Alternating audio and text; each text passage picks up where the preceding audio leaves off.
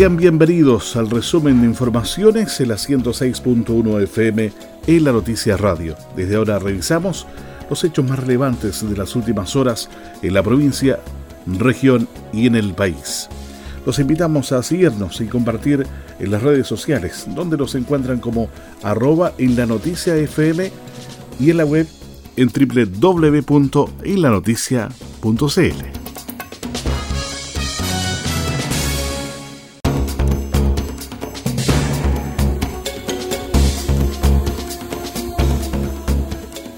se consolida tendencia a la disminución de casos de COVID-19 en la región de los lagos. Como excepcional calificó el Ceremi de Salud Alejandro Caroca la situación sanitaria de la región de los lagos, lo que se grafica en los anuncios de avances del plan paso a paso. En ese sentido, la autoridad informó que Calbuco, Frutillar, Dalcahue, Purranque, San Pablo y Futarefú avanzan este sábado 7 a la fase 4, dejando solo a dos comunas en transición, 10 en preparación y 18 en apertura. Tenemos prácticamente a todas las comunas en fase 3 o fase 4. Solamente tenemos en nuestra región de las 30 dos en fase de transición que son Palene y Anquihue y que estamos más seguros que rápidamente eh, van a controlar su situación para mejorar eh, en cuanto a casos y casos activos. Caroca recalcó que tenemos a nivel regional un descenso por bajo la tasa de 10 por 100.000 habitantes.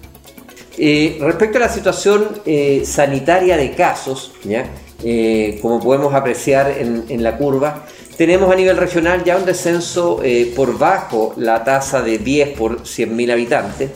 Y esta es una condición bastante buena, pero queremos señalar al respecto de que eh, tal cual como hemos tenido un par de comunas que han retrocedido de fase 4, esto mismo nos puede ocurrir en otras comunas. Y acá lo único que puede eh, de alguna manera mantenernos en esta situación eh, realmente buena es el autocuidado sanitario, el cumplir con los aforos, el entender que la mascarilla, el distanciamiento, el lavado de manos y el alcohol gel se debe mantener, ¿ya? todavía lo vamos a tener que mantener durante este año y probablemente parte del próximo, y recordar la ventilación de los espacios comunes. Respecto de la situación de la red asistencial, el coordinador de la macrozona sur, Jorge Tagle, informó que 124 personas se encuentran hospitalizadas por causa COVID, de las cuales 39 se encuentran en UCI y 33 con ventilación mecánica invasiva.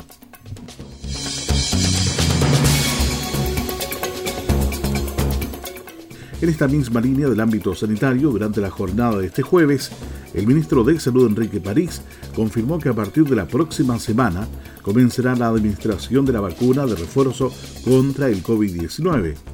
Esta se aplicará prioritariamente a las personas de mayor edad en el orden en la cual se aplicaron las segundas dosis del esquema original. Miércoles 11 de agosto, personas de 86 y más años. Jueves 12 de agosto, personas entre 82 y 85 años Viernes 13 de agosto, personas entre 79 y 81 años.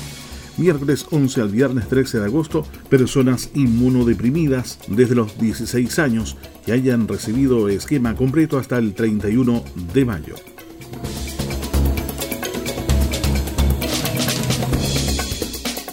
Amplio operativo naval permitió rescatar a cinco tripulantes de embarcación pesquera en cercanías del Faro Corona. Para conocer más detalles de esta emergencia marítima, tomamos contacto con nuestro corresponsal Alejandro Vázquez. Alejandro, adelante, te escuchamos. Un saludo cordial para todos ustedes que esta hora nos acompañan. A pesar de las inestables condiciones meteorológicas, la Armada logró rescatar a cinco tripulantes de una embarcación menor que tuvo problemas en cercanías del faro Corona. La emergencia fue alertada por uno de los ocupantes de la nave, quien se comunicó al 137 de rescate marítimo. Así lo indicó el capitán de puerto de Ancud, Miguel Ángel Bravo. Alrededor de las 22.30 horas del día de ayer, 4 de agosto, se recibe un llamado de emergencia al nivel 137 una persona informada que se encontraba junto a cuatro tripulantes en una embarcación menor que había zarpado desde Calbuco, con vías de agua y riesgo de hundimiento a 21 millas náuticas al oeste del puerto de Ancud, en cercanías del Faro Corona. La Gobernación Marítima de Castro dispuso la activación del sistema de búsqueda y salvamento, zarpando la lancha rápida dependiente de la Capitanía de Puerto Ancud. Además, la quinta zona naval dispuso el despegue desde Puerto Montt de un avión naval, objeto contribuir a la localización y con capacidad de balsas salvavidas. Las condiciones meteorológicas eran adversas, viento de 25 a 30 nudos con rachas de 40 alrededor de 80 km por hora. Además la altura de ola era de 3 a 4 metros. Por lo mismo, la distancia que normalmente se hubiese recorrido en 30 a 40 minutos tomó un tiempo de aproximadamente 2 horas 30 para finalmente alrededor de las 1.50 de la madrugada rescatar a las 5 personas ilesas, siendo trasladados hasta el puerto de Ancud y posteriormente al hospital local para constatar lesiones. Desde la aeronave se logró coordinar la tarea de rescate que se pudo concluir a las 0.50 horas de la madrugada del jueves. Los cinco tripulantes de la embarcación fueron trasladados al puerto de Ancud y de ahí al hospital de esa ciudad donde fueron atendidos por personal médico de turno. Síntomas leves de hipotermia presentaban los pescadores que afortunadamente salvaron de la emergencia en medio del temporal. La Armada reiteró la importancia de considerar la condición climática y avisar a las capitanías de puerto respectiva antes de un La zona marítima cercana a Golfos es variable en cuanto a la meteorología, por lo que se aconseja, sobre todo en época de invierno, no acercarse a estos lugares y así evitar peligros. Les informó Alejandro Vázquez en la noticia.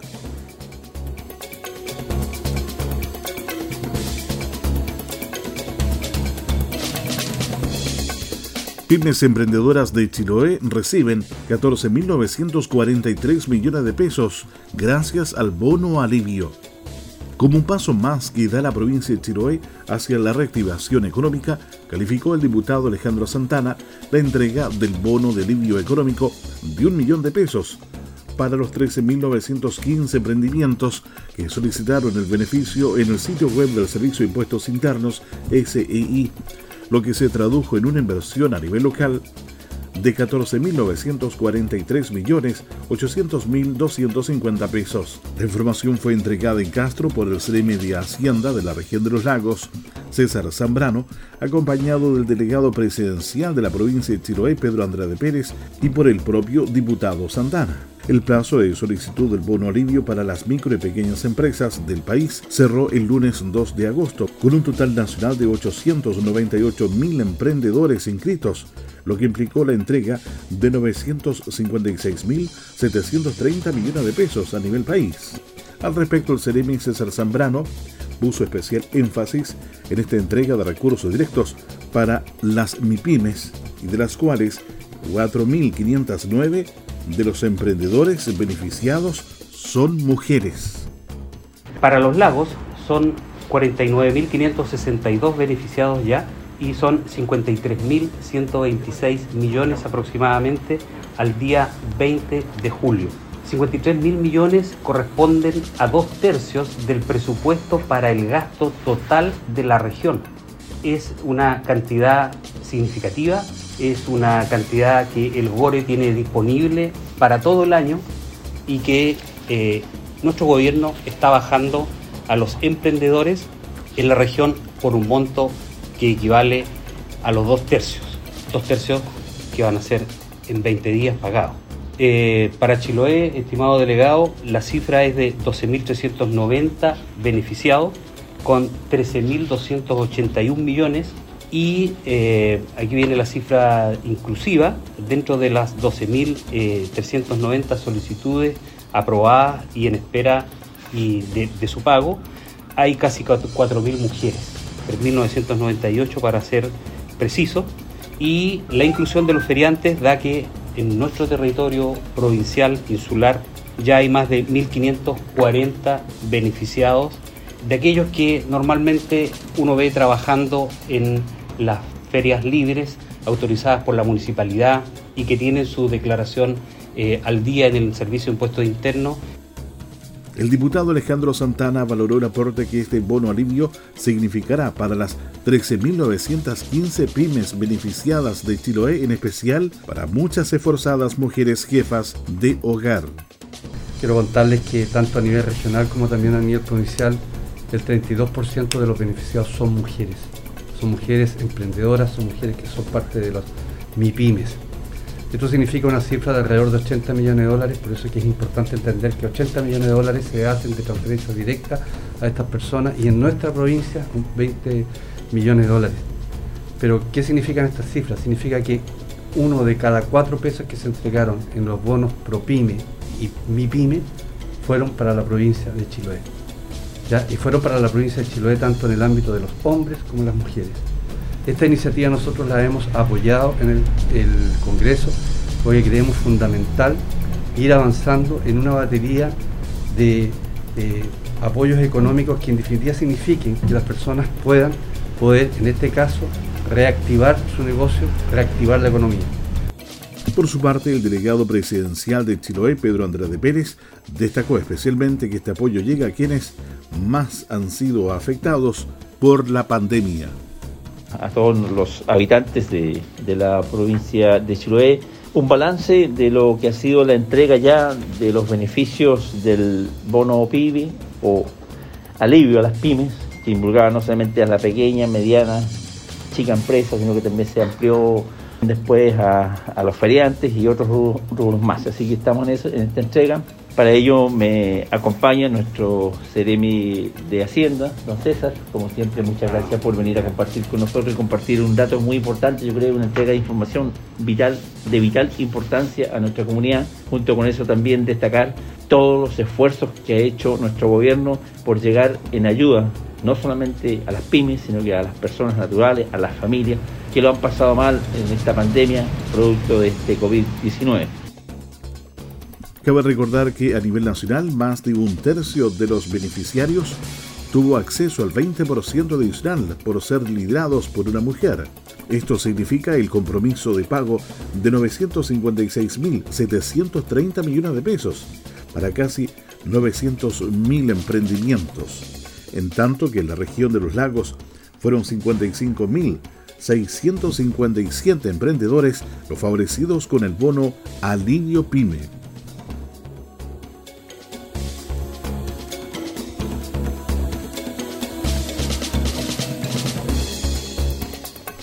En Tribunal Ambiental de Valdivia se realizaron alegatos por medida cautelar decretada al vertedero Puntra de la comuna de Ancudo para conocer mayores datos sobre esta información, tomamos contacto con nuestro colega Carlos Arismendi. Hola, ¿qué tal? ¿Cómo están? La municipalidad de Ancud asegura que ya no se justifica la paralización de ingreso de residuos domiciliarios al recinto, mientras que la reclamante sostiene que la medida sigue siendo necesaria. Este jueves se realizaron los alegatos tras la oposición presentada por la municipalidad de Ancud a la medida cautelar decretada el pasado 17 de julio por el Tribunal Ambiental de Valdivia, que ordenó la paralización inmediata de la recepción de residuos en todas las instalaciones del vertedero o relleno sanitario Puntra, responsabilidad de dicho municipio.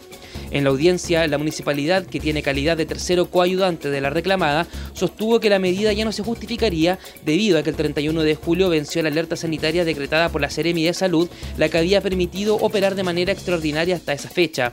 Según el representante del municipio, al momento de solicitar la cautelar, la reclamante sabía que el recinto no recibía residuos domiciliarios desde el 1 de julio y aseguró que actualmente se cumple el petitorio completo de la reclamación, ya que se habría iniciado un proceso sancionatorio contra la municipalidad y se encontraría prohibido el uso del recinto, por lo que incluso la acción judicial ya no sería precedente. Por su parte, la Superintendencia del Medio Ambiente, que es la reclamada en la causa principal, señaló que no se opone ni adhiere a la solicitud de medida cautelar y detalló que el organismo fiscalizador no autorizó la operación del recinto, sino que constató la existencia de un decreto de la Seremi de Salud que, por alerta sanitaria, permitía su operación de manera extraordinaria hasta el 31 de julio pasado. Al respecto de esta audiencia, se refirió la ministra titular de Ciencias del Tercer Tribunal Ambiental de Valdivia, Sibel Villalobos. En la causa R26 de 2020 relacionada con el relleno sanitario de la Municipalidad de Ancud en el sector de Puntra, el tribunal citó a las partes a una audiencia producto de la oposición a la medida cautelar dictada por el tribunal el día 17 de julio recién pasado. Las partes en la audiencia alegaron principalmente en torno a la necesidad de la mantención de la medida, por lo tanto el tribunal se pronunciará una vez analizados los antecedentes allegados en esta sede cautelar. Finalmente, la unidad vecinal número 33 Puntra Estación, que solicitó se mantuviera la medida cautelar, desestimó los argumentos del municipio y aseguró que la causa continúa plenamente vigente. Dentro de las razones entregadas, señaló que la misma municipalidad solicitó durante el mes de julio que se autorizara la disposición acotada de residuos domiciliarios en el recinto, la que fue rechazada por la autoridad sanitaria. Según la reclamante, no existe certeza de la posición del municipio, ya que todas sus expresiones convergieron en la intención de retomar a la brevedad la operación del vertedero, por lo que permanece el riesgo de afectación a los componentes ambientales y a la salud de las personas, lo que haría necesario mantener la medida cautelar decretada por el Tribunal Ambiental de Valdivia. Informó Carlos Arismendi, estamos en la noticia.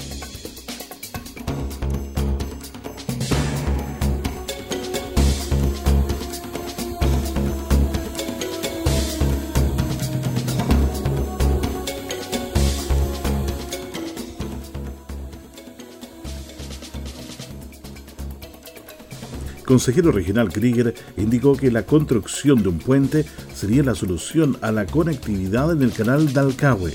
El consejero regional Federico Krieger indicó que la construcción de un puente en el canal Dalcahue sería la solución definitiva para los habitantes de la isla de Quinchao, que desde hace algunos años han tenido problemas en el servicio de transporte. Tales argumentos los expuso en el marco de la sesión plenaria del Consejo Regional de los Lagos Core, que fue presidida por el gobernador regional Patricio Vallespín. El personero señaló que el proyecto de un puente en el canal de Alcagüe debiera evaluarse en forma positiva si se estaba pensando en mejorar la conectividad entre la provincia de Palena y las islas del archipiélago con la isla grande de Chiloé.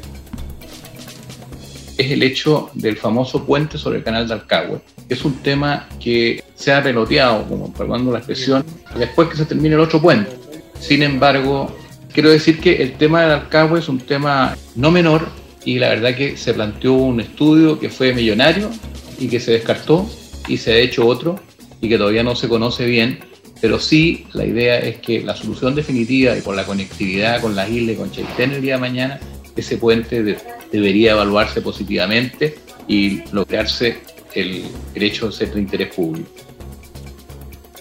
Cabe mencionar que el consejero regional Federico Krieger ve con buenos ojos este proyecto pensando en una especie de corredor binacional que comenzaría en Argentina, pasando por Chaitén para llegar a Punta Chequián, en la isla de Quinchao, posteriormente cruzar el canal de Alcahue para llegar a la isla grande de Chiloé. Sin embargo, dijo, lamentablemente existe un servicio de transporte a través de las Farcasas que no tiene conforme a los usuarios de la comuna de Quinchao, por lo que habrá que esperar un tiempo todavía para que el proyecto del puente en el canal de Alcahue se haga realidad.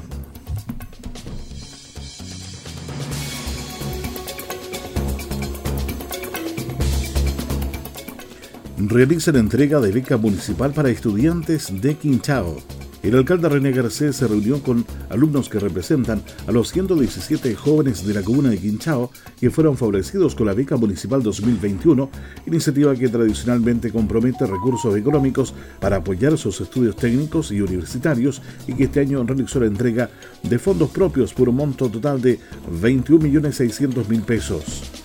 Los jóvenes que participaron fueron Ana Catalina Vivar Mayorga de Quinchao, estudiante de educación diferencial, Diego Felipe Vera Mancía de Putique, estudiante de química y farmacia, y Tamara Belén Libicoy Libicoy, estudiante de técnico en educación parvularia. La autoridad indicó que esta beca fue implementada comprendiendo la necesidad de los jóvenes de Quinchao, especialmente los sectores rurales y de las islas que aparte de pagar un arancel, necesitaban recursos para su movilización y otros gastos propios de su periodo de estudios. Ha sido grato hoy día compartir la experiencia con muchos jóvenes que han sido beneficiados con esta importante beca social, por decirlo así, que es la beca municipal. Esta es una beca que lleva muchos, muchos años, lleva por lo menos más de 16 años la, la beca municipal fue implementada en un momento entendiendo las necesidades de los jóvenes, especialmente de la ruralidad, de contar con algún recurso. A veces eh, podían costear los aranceles, pero también necesitaban otros temas relacionados con material, inclusive hasta para poder eh, subsistir dentro de lo que es eh, las ciudades de, la región o del país.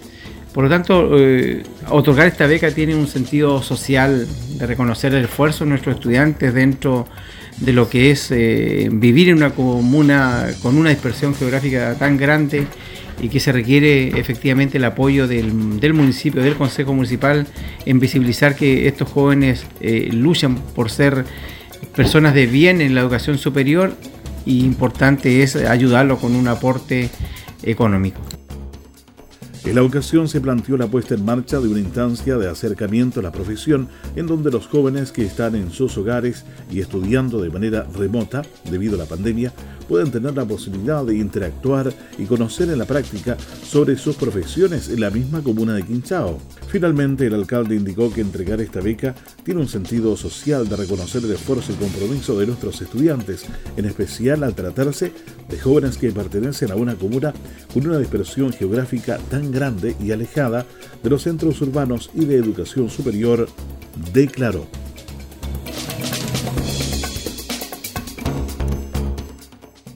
El municipio de Chonchi invita a participar en obra de títeres y concurso de disfraces este domingo 8 de agosto.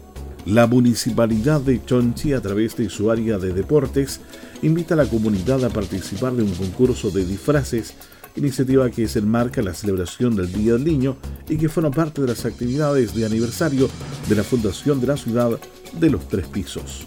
Este evento, que se desarrollará este domingo 8 de agosto en el Estadio Municipal, donde todo comenzará a las 15 horas con la presentación de títeres para dar posteriormente paso a los disfraces, el que considera dos categorías. La primera, de 0 a 6 años y la segunda, de 7 a 11 años. Pablo Vargas, encargado de la Oficina de Deportes del municipio de Chonchi, sino que esta actividad en un principio estaba programada a realizarse en el Liceo Manuel Jesús Andrade Borges, pero que se decidió trasladarla al estadio municipal producto de las buenas condiciones de tiempo que están programadas para este fin de semana.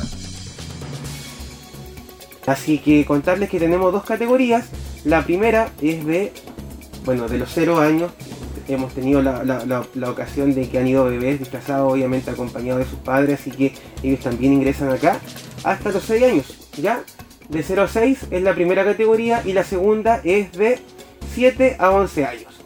Entonces, para los menores de 11 años es que está dirigido este concurso de disfraces, que en un principio, como bien decía don Juan Luis, estaba pensado para el Liceo Manuel Jesús Andrade Borges, pero las condiciones climáticas se vienen favorables para el fin de semana y para evitar también eh, mucho contacto, es que lo hemos modificado para el estadio municipal.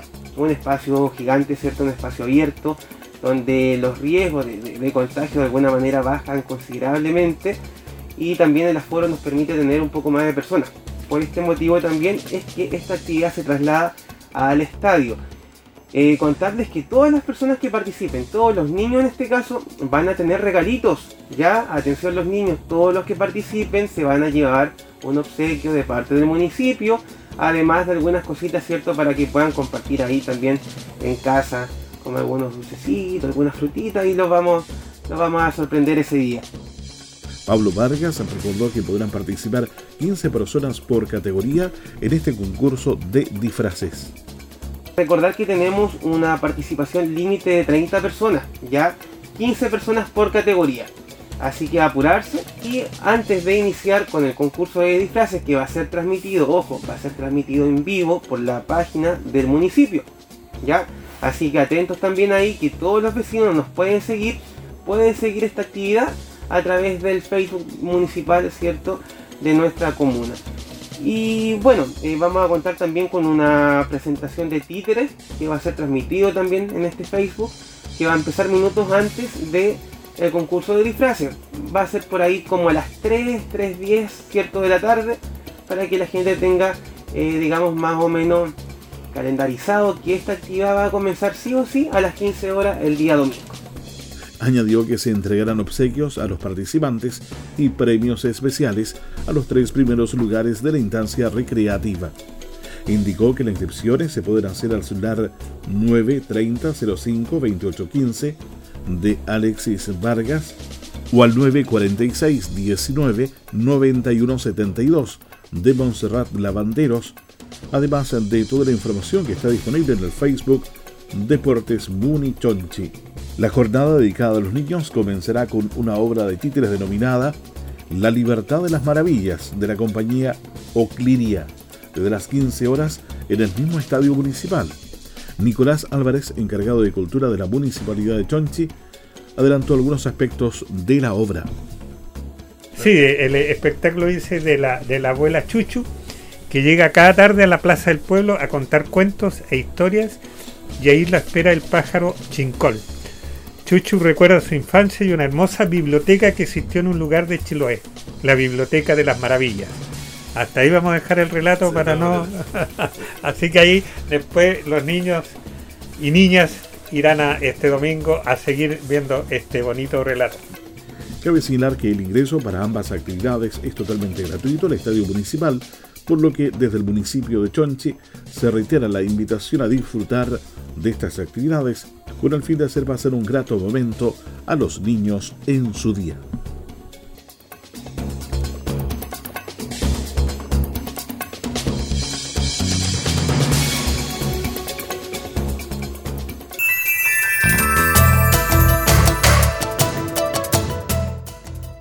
Este ha sido el resumen noticioso preparado por el equipo de la Noticia Radio.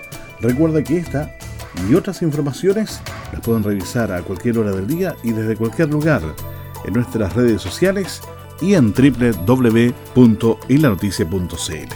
Nos reencontramos en otra ocasión con más informaciones locales y siga atento a la programación de la 106.1 FM.